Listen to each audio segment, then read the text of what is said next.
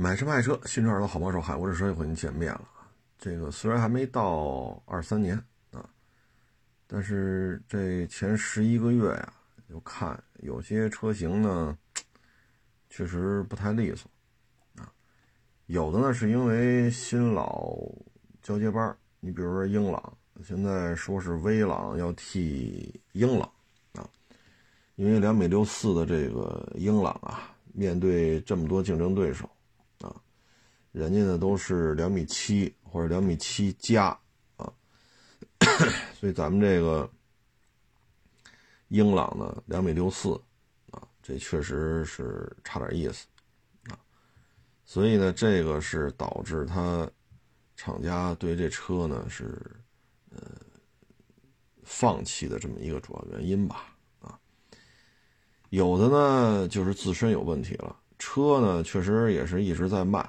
但是呢，确实也是混的越来越不得烟抽，啊，嗯，所以咱今天就说说这些事儿吧，啊，所以就给大家呢，呃，仅供参考，啊，先说今天这小视频，英朗和威朗，英朗、威朗这车其实好些年前就一直在卖，啊，我具体记不清了，是 反正一七年的时候，我陪哥们儿去别克店挑车去。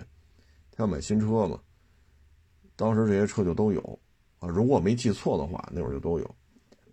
但是后来呢，厂家主推的就是威朗啊，不对，主推是英朗啊，七八万块钱，当时指导价十一二万、十二三万吧，啊，反正这英朗也是发动机用的多啊，多大排量的，几个缸的，各种各样的自动变速箱啊，反正也弄了一大堆。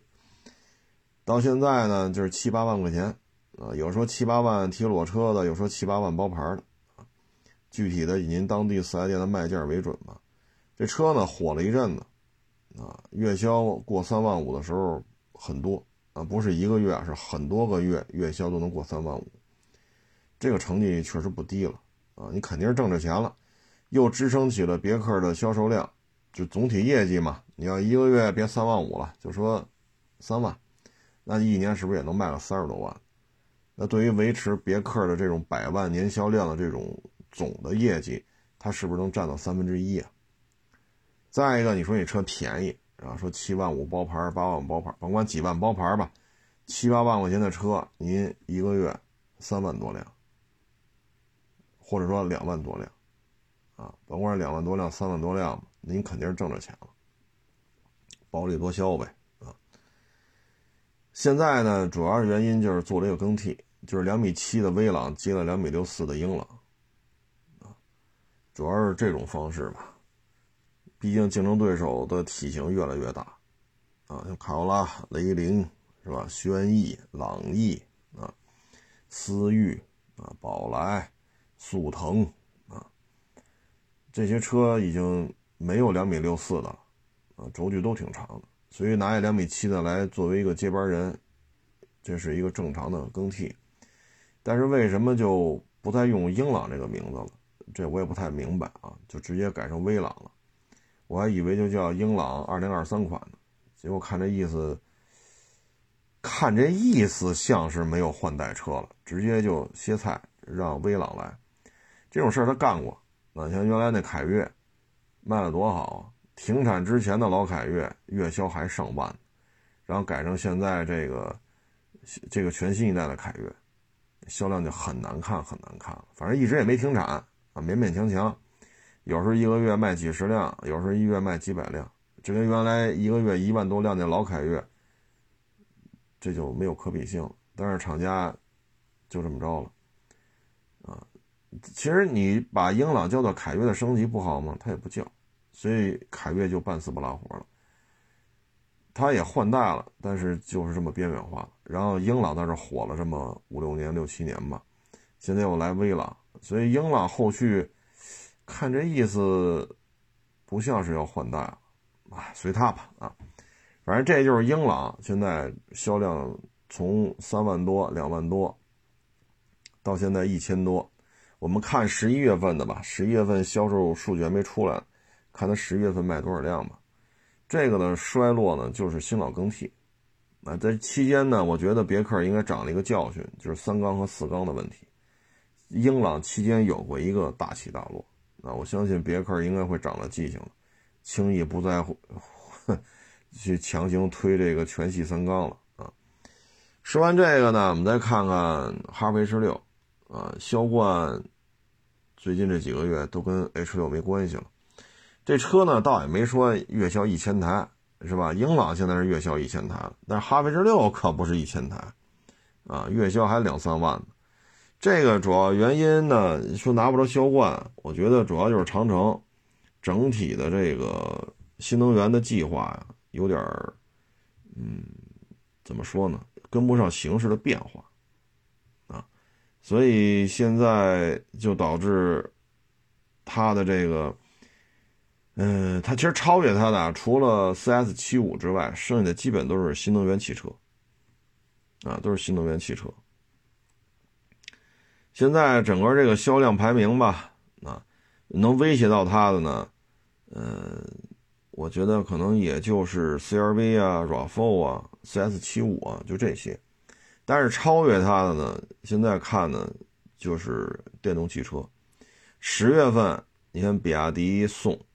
啊，Plus DM-i，这是新能源汽车啊，卖了五万，五万。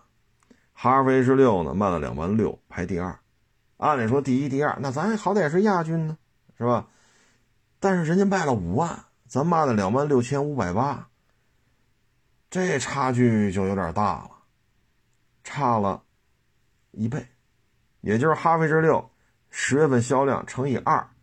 才能勉勉强强超过比亚迪宋 PLUS DM-i，这个就冠亚军的差距拉的太大了，所以这就说明什么呢？长城的新能源没有把计划落实为市场当中的表现，计划它都有啊，蜂巢动力啊，什么动力电池这个那，什么 PHEV 啊，什么这个那，反正弄出一堆来啊，什么欧拉呀，但是你现在看，说月销五万的长城汽车有吗？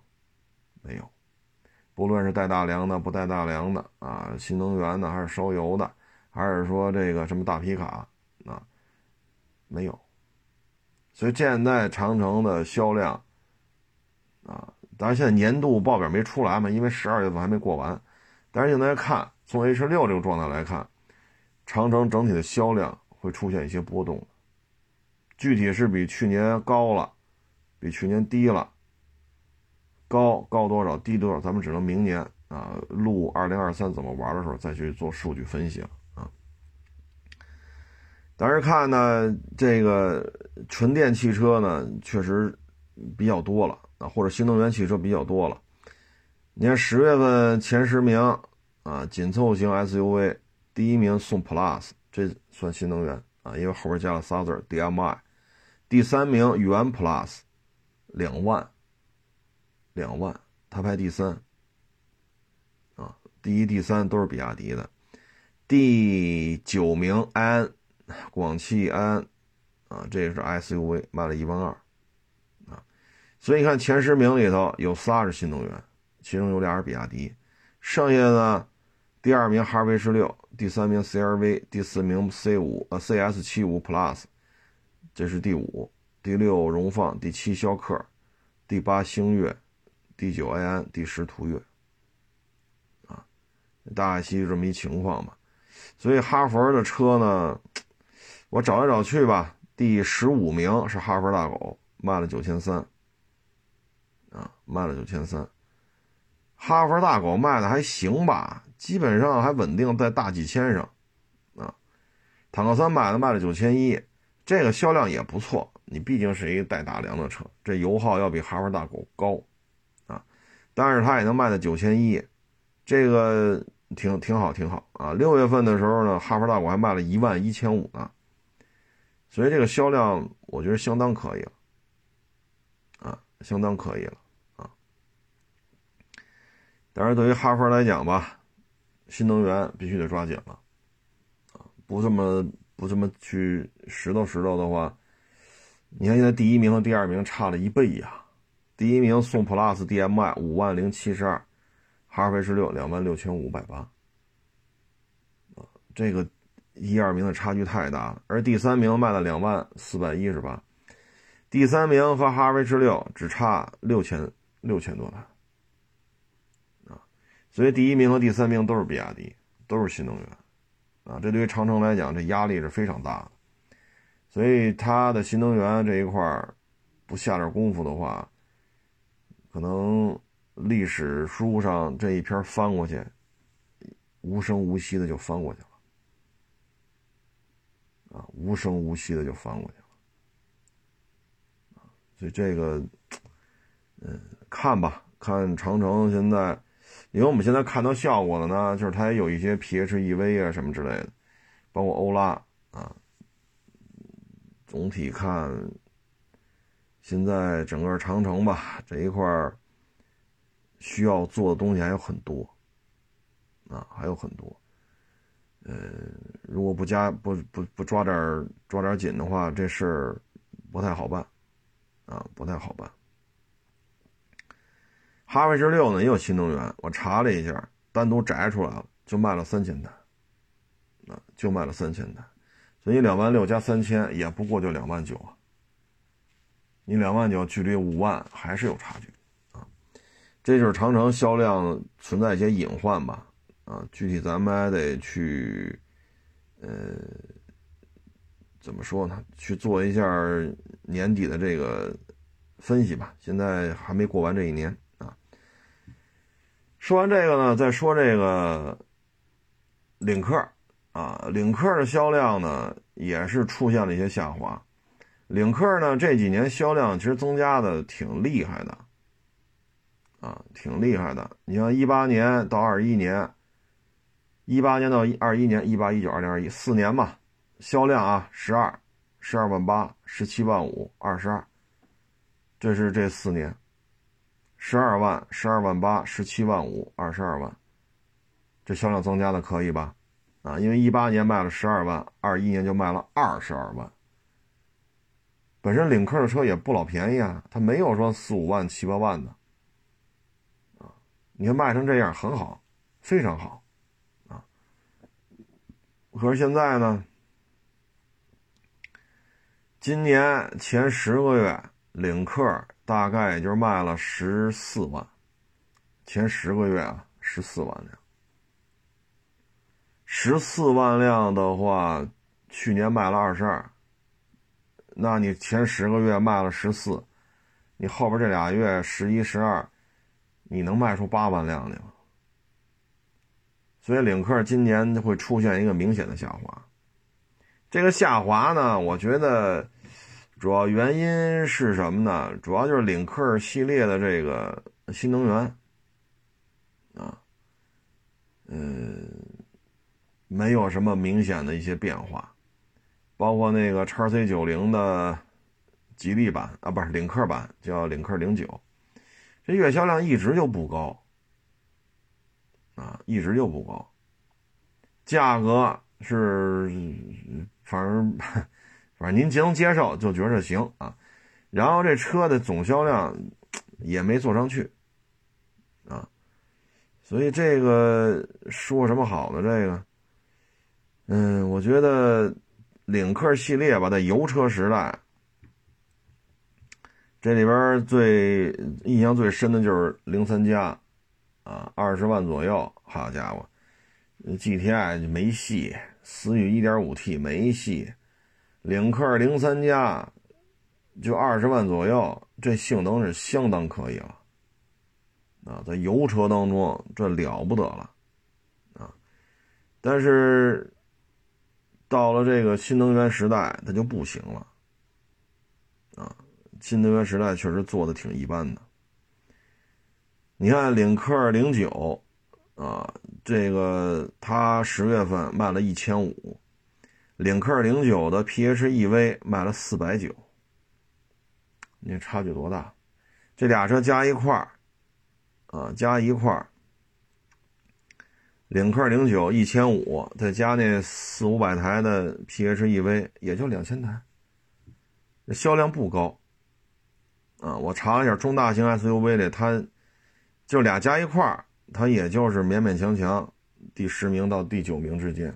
摘开算，燃油版的排第十，合着算大概能排到第第九或者第八的样子。这个呢属于 品牌工程、形象工程吧，啊，它能喊到那么老高的价位。嗯，其他的像领克零三加啊，我也看了一下，基本上四五千台吧，啊，四五千台，销量不算太高，啊，但是以它这价格吧，在这么大的轿车当中，它能卖到四五千台也是不容易，啊，毕竟这么大的车，如果燃油版，就纯粹的老百姓代步车啊，不可能卖这么贵。你看轩逸卖四万。就上个月，朗逸卖三万二，卡罗拉卖两万，宝来卖一万九，雷凌卖一万七。这些车跟它大小差不多，甚至于后排比它还大，但这些车没卖到它这个价位，所以呢，它以它这个价位能卖个四五千台，这也是我觉得也是不容易吧，啊，也是不容易。它的第一个车是领克零一吧，那小 SUV。这个表现的就很一般了。领克零一呢，我看了一下，今年有好几个月月销量都不到一千台，大概有四个月吧，不到一千台。现在年底了，上个月卖了两千七，啊，卖了两千七。今年最高一个月呢是两千九百八，最高一个月，其中还有四个月不到一千台。所以现在整个领克系列今年的表现，嗯，你看这个级别呢，就刚才说的嘛，就哈弗 H 六这个级别，领克零一是在这个圈子，第一名送 Plus DM-i 五万啊，所以它这个还是有很多提升的空间吧。领克零六呢，这个还行啊，还能卖个五千台。但是上市以来的数据吧，不是太乐观，啊，因为今年也有几个月都不到两千台，好像是三个月吧，三四个月不到两千台，所以像这种现在今年，我觉得主要的问题就是它的，呃，新能源它没有跟上，啊，它没有跟上，这个没有跟上的话。整个这个新能源，这个今年是卖疯了啊，卖疯了。那您这要没跟上的话，你说您咋整？您说您可咋整？嗯，其中有些车呢，我也没太看明白啊。你看领克零一，轴距两米七三；领克零六呢，轴距两米六四。啊，零一和零六。这俩车 编号反正嗨无所谓吧。他呢主要是看明年，也因为今年吉利砸钱嘛，新能源这块也砸了钱了，看看明年吉利的新能源能不能杀出一条血路了。啊，你看传统的民营的自主品牌三强里边，长城、哈弗 H 六已经远远远远远远追不上了，啊。因为比亚迪的车卖五万，它卖两万六，这个真的是追不上了，差距太大了。吉利呢，以领克为例，这销量掉的比较厉害，去年二十二万多一点点，今年的前十个月卖了差不多十四万辆，我没拿计算器加啊，大概其实就十四万辆，然后还差十一月、十二月，所以你看领克这算是吉利旗下的一个高端品牌。现在这销量掉的也是有点明显，原因都出在新能源没跟上，啊，新能源没跟上，所以这个就是一个技术储备的问题了。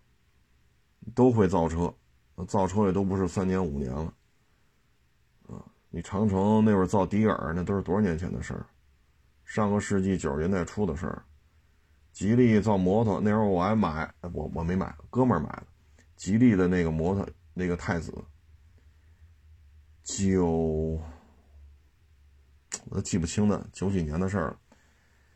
你说他们造摩托车，包括两千年前后吧，美日豪情，啊，所以说造车它不是说刚入门的啊，像这造车新势力似的啊，三两年。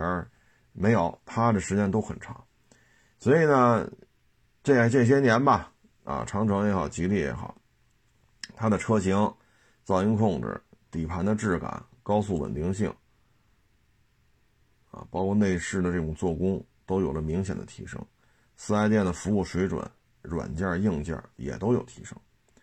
那现在呢，到了一个新的瓶颈期了，就是新能源了。啊，所以就看二三年长城和吉利在新能源这一块能不能有所突破。现在比亚迪这销量拉的太高了，啊，所以这只能走一步看一步吧。啊，这有些事儿咱们也没办法，这不是着急的事儿，啊。说完这自主品牌啊，再说说这大林肯。大林肯今年也不咋地。今年这个销售量啊，哎，去年林肯好像卖了九九九万吧，记不太清楚，是九万吗？啊，说是林肯全球第一，就是第一市场，第一大市场啊，比北美卖的都多，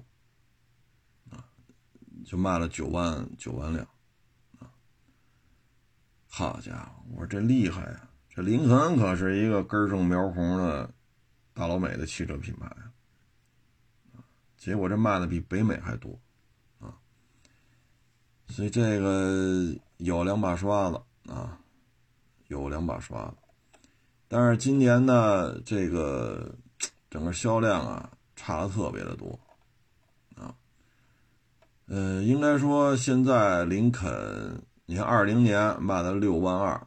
二一年卖了九万，这今年怎么也得过十万吧？但是现在可不是这么回事儿。林肯现在几乎所有的车型全在下降，没有上涨的。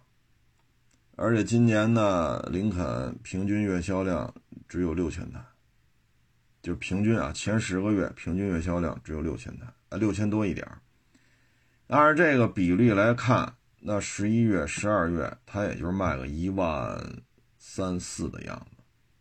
那现在六万多一点再加一万三四，也就是七万多台，八万台都有难度。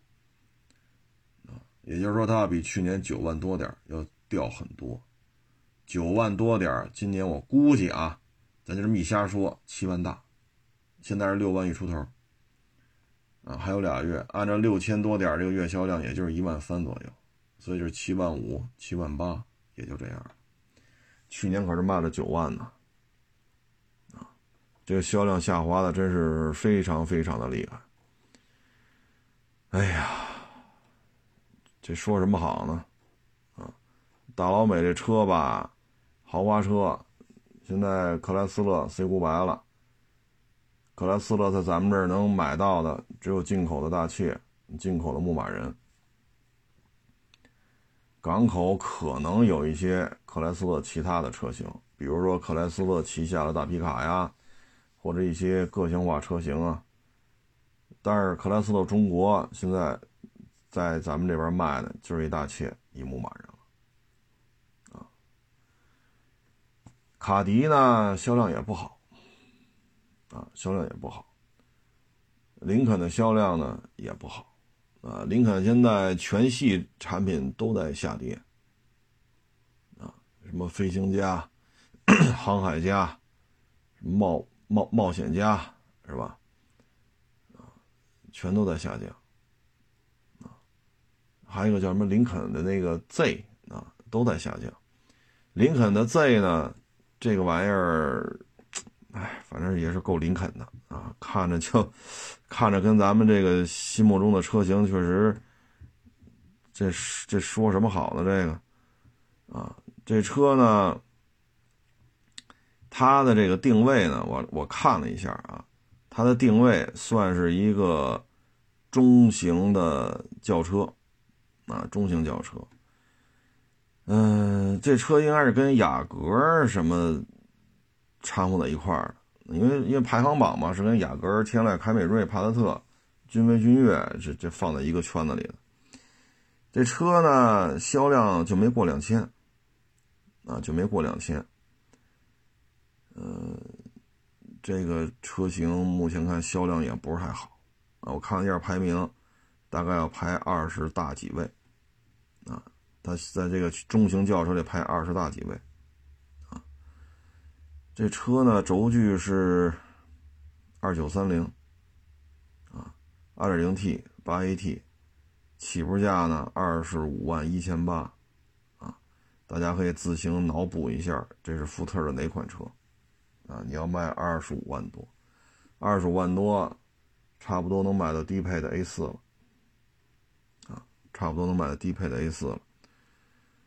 嗯，咱们这个车，其实北美呢，大家也知道，他已经放弃，就是放弃这个轿车了，啊，就是一些大车，啊，这小轿车，甭管多大个的轿车，他已经不玩了，啊，前置前驱平台，啊，轴距是不老短，两米九三。但是消费者不太认，啊，不太认，所以我觉得北美都放弃了的轿车，你现在拉到中国来，是吧？你 你拉到中国来卖来，这事儿有点意思，啊，这事儿有点意思，呃，卖不好，我觉得也正常，啊，我觉得也正常。你毕竟蒙迪欧现在也就卖二十一万八千八嘛，那就按照它这个高配来说啊，低配的话呢才卖十五万九千八，就配置相当也就二十一万多，低配的话十五万九千八，啊，所以你说咱这车卖二十五万多谁认呢？啊，哎，所以林肯今年这种走势吧。就充分的展示出来，美系三大在中国市场全线进入下滑通道，啊，林肯，啊，卡迪，包括克莱斯勒，全系进入下滑通道。等年底吧，啊，不是年底了，等明年咱再看看，看别克卖多少，啊，看看福特卖多少，雪佛兰咱就不是太关注了。因为雪佛兰实在是边缘化了，咱就看看别克和福特能不能实现正增长。啊，福特曾经也是接近于年销百万的主啊，现在也就是，大概其推算应该是二十万台左右，啊，看看年度销售报告、销量这个统计出来吧，看看卖一什么情况。林肯呢，一堆。这个 SUV 啊，什么飞行家、冒险家、航海家啊，我都分不出来。我实话实说啊，这仨车摆跟前哪个是冒险家，哪个是飞行家，哪个是航海家，我也搞不清楚。我我我真是搞不清楚。啊，但是呢，我能心里对这个品牌的认知就是什么呢？就这几款车都不保值，包括原来那叫什么来着？我还想不起来叫什么 M，嗯，MK 是叫 MKZ 吗？你看我这脑子也不好使了啊，是叫 MKZ 吗？那个车排量也大啊，但是卖的也不咋地。不对，这这是一 SUV，M M，哎呀，你瞅我这脑子也不好使了。啊 M K C，还是还是叫什么来着？M K T，呵呵你再说说成 K T M 啊，应该是 M K T 啊，应该是 M K T。那个车反正接触过一个，我当时节目里还一七年吧，语音当中还说了一下这车，那是一七年接触的，巨不保值，好家伙！这这这这赔的简直就是没法看了，啊，简直就是没法看。嗯，这东西啊，反正林肯的车保值可能也就是准新吧，准新的，比如说领航员啊，这还行，啊，这还行，啊，其他的就都不灵了，啊，领航员还凑合吧。啊，领航员还凑合，其他的像这种车稍微上点上点车龄的，不太认。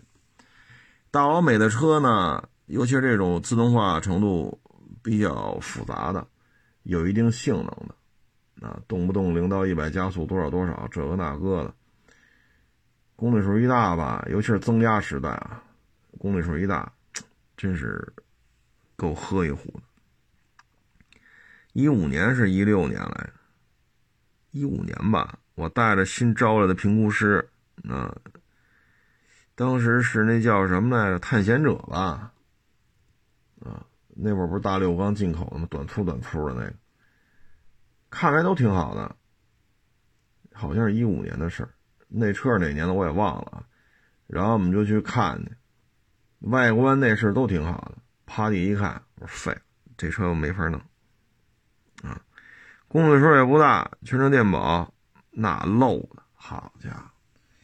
所以林肯的车吧，有些事儿我我也不能在这儿明说啊，因为这牵扯一些圈子里跟我说这事儿的人，人家在这圈子里混，点到为止吧，啊，反正准新的还行，啊，还在质保期的准新的应该还是可以的，领航员的质量还行，啊，毕竟那玩意儿排量太大，接触过一些领航员啊，跑个三五年的。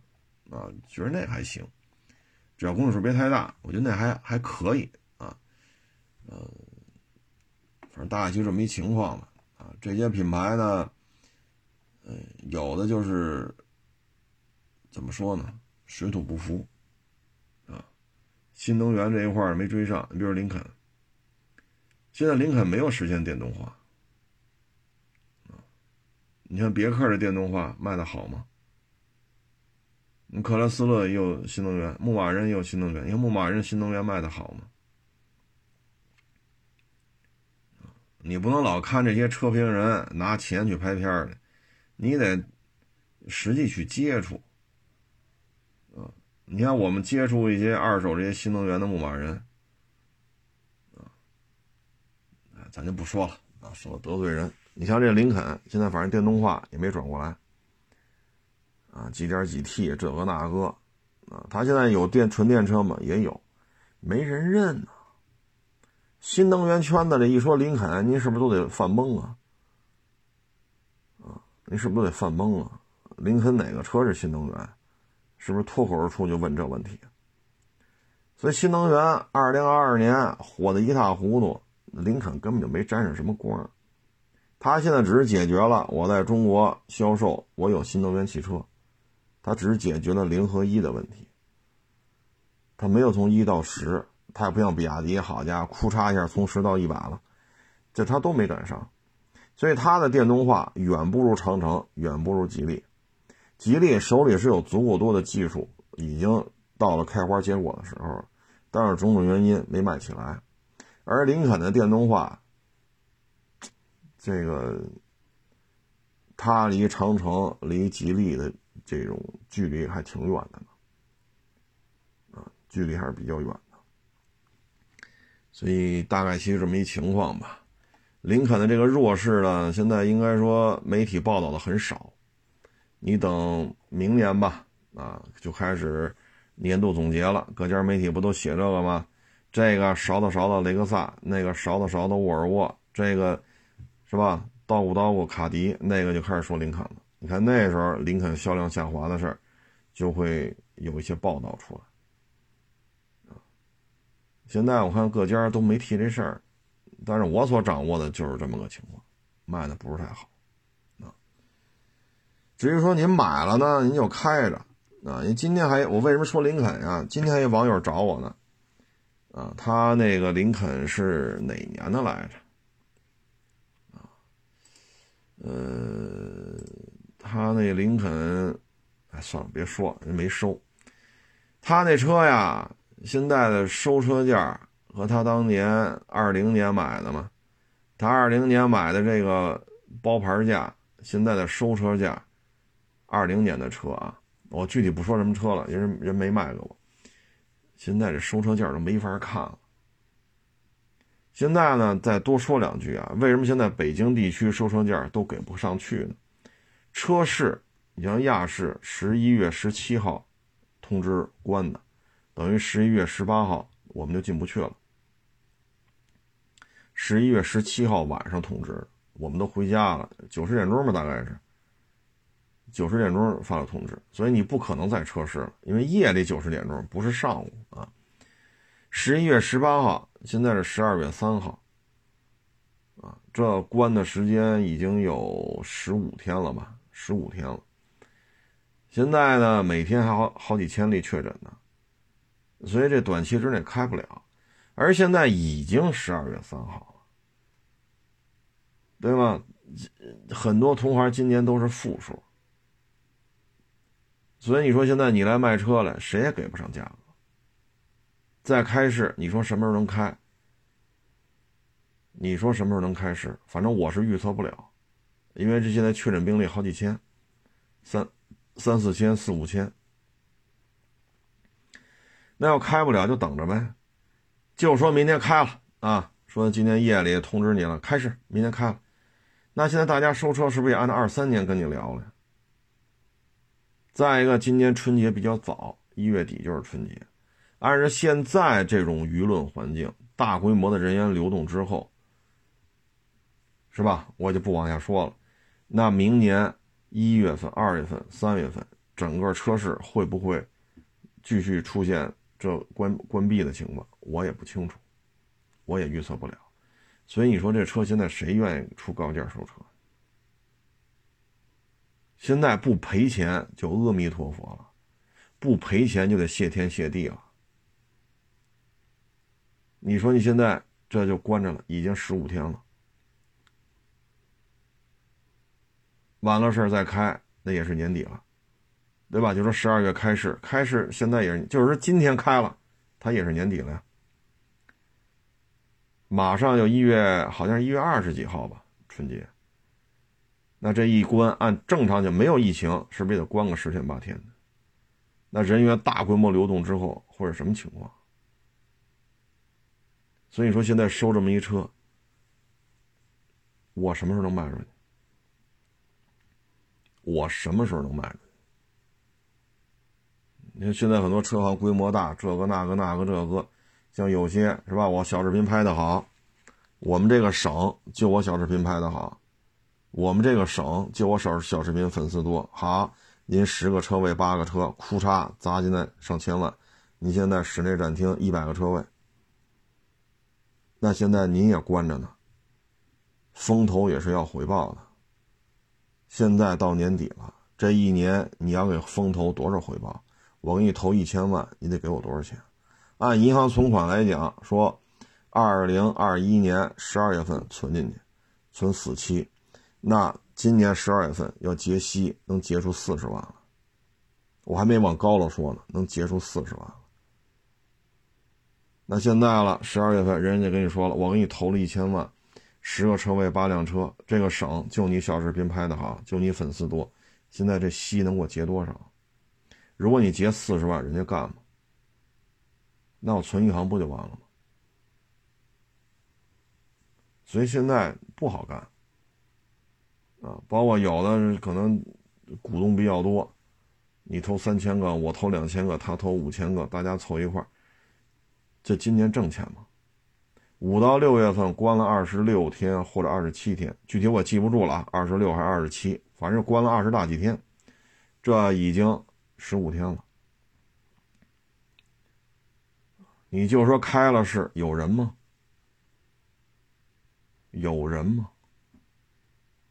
这次十一的时候，大家往前倒，今年十一的时候，我当时节目里十一的时候是不是说了，十一过后疫情会加重？大家去去倒倒去，十十月十月十一大假那几天我录的节目，我当时是不是这么说的？十一过后疫情会严重，就应该以批发为主。那你手里还有八十个车、一百个车、三百个车，你现在怎么办？啊，有的大车行你这一天一两万，一天四五万，一天十万，甚至十一天十几万。你这个经营成本就在这摆着呢，所以你说现在高价收怎么高价收？收不了，啊，收不了。这就是大势，大的形势就这样。因为从这种状态来讲，你在高价收车不现实我现在收过来，你说我什么时候卖出去？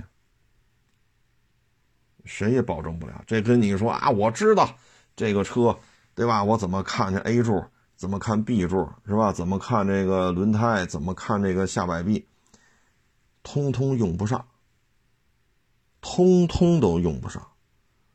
现在这这个行业的经营跟这些已经没什么关系了啊！现在就是谁能扛得住。你像一天一千多，啊，我这已经十五天了，啊，这算小本买卖，那大本买卖呢？一天一两万，一天七八万，一天十二三万，这您这经营成本你怎么办？是吧？